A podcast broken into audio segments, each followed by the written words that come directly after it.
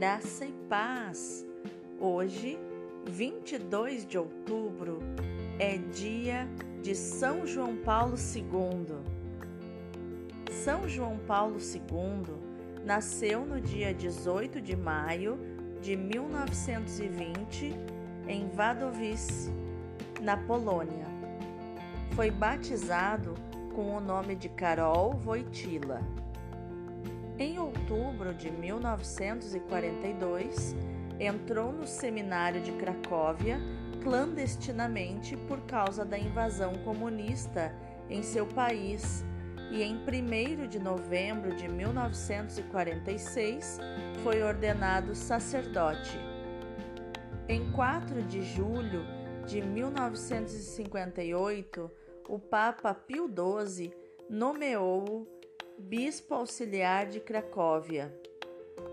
Tendo em vista sua espiritualidade marcadamente mariana, Carol escolheu como lema episcopal a conhecida expressão Totus Tuus, de São Luís Maria Grignon de Montfort, grande apóstolo da Virgem Maria e escritor do verdadeiro tratado da devoção à Santíssima Virgem Maria.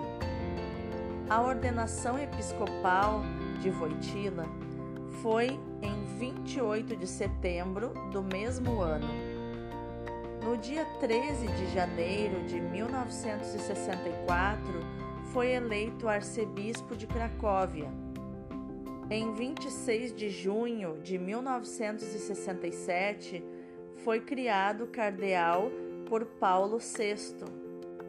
Na tarde de 16 de outubro de 1978, depois de oito escrutínios, foi eleito Papa.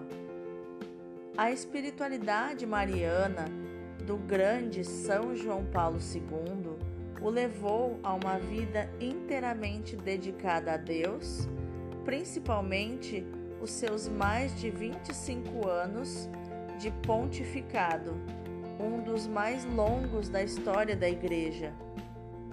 Olhando para a vida de João Paulo II, esse santo dos nossos dias, podemos aprender a espiritualidade que o fez um dos papas mais extraordinários de todos os tempos e que o elevou rapidamente à glória dos altares. Ainda seminarista, um livro clássico de espiritualidade mariana o ajudou a tirar as dúvidas que tinha em relação à devoção a Nossa Senhora e à centralidade de Jesus Cristo na vida e na espiritualidade católica.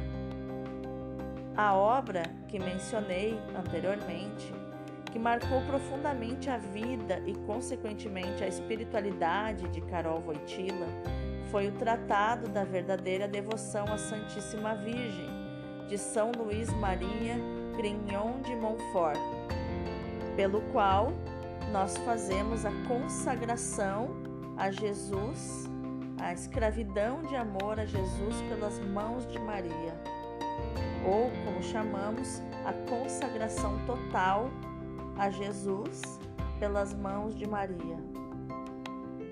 Falando às famílias monfortinas, o Papa João Paulo II disse que o tratado é um texto clássico da espiritualidade mariana que teve singular importância em seu pensamento e em sua vida. Segundo o Santo Padre, o tratado é uma obra de eficiência extraordinária para a difusão da verdadeira devoção à Virgem Santíssima.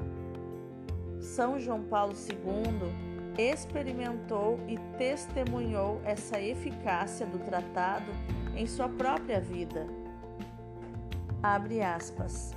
Eu próprio, nos anos da minha juventude, tirei grandes benefícios da leitura deste livro, no qual encontrei a resposta às minhas perplexidades devidas ao receio que o culto a Maria, dilatando-se excessivamente, acabasse por comprometer a supremacia do culto devido a Cristo.